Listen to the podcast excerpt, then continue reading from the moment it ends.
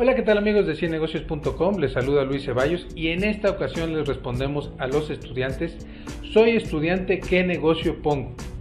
Bueno, quiero decirte que cuando eres un estudiante, como lo hemos sido todos, es importante que complementes tus ingresos. A veces tus papás no pueden pagar eh, libros, colegiaturas y todos los gastos que tú tienes o quizás eres foráneo y estás estudiando en otra ciudad, pues es muy importante que sepas cómo complementar tus gastos. Quiero decirte que hay negocios de estudiantes por comisión, hay de medio tiempo, hay negocios desde casa, hay negocios de tiempo completo. Pero tienes que saber una realidad. Tu trabajo primero es estudiar y el negocio puede ser una parte. Algunos estudiantes deciden trabajar. Eh, eso es una muy buena opción.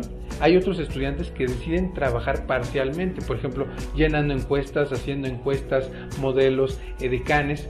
Eh, pero si tu opinión o, o lo que tú quieres hacer es poner un negocio, vamos a darte algunas ideas. Vamos a la idea número uno los negocios de poco tiempo.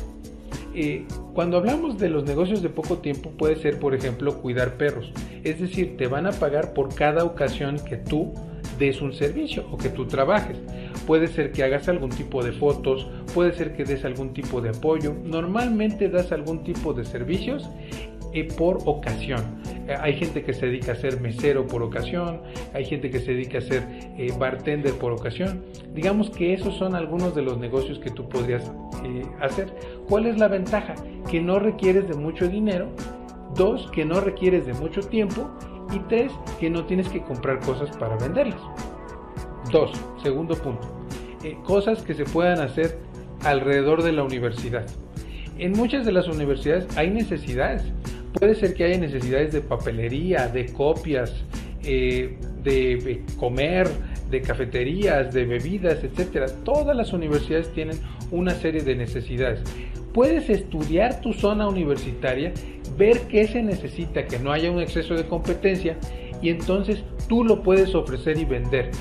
Eh, ¿De qué depende? De la inversión que tú quieras poner, si te da eh, el dinero para abrir un local o no abrir un local. Tercero, negocios móviles. He visto en muchas universidades que se ponen una serie de negocios móviles porque hay permisos. Hay universidades donde han puesto los estos eh, parques que ahora hacen de food trucks, por ejemplo. Hay otras universidades que dan espacios para que tú puedas llegar con una camionetita o con un local y ponerlo y quitarlo todos los días. Esos negocios móviles en universidades suelen ser bastante interesantes.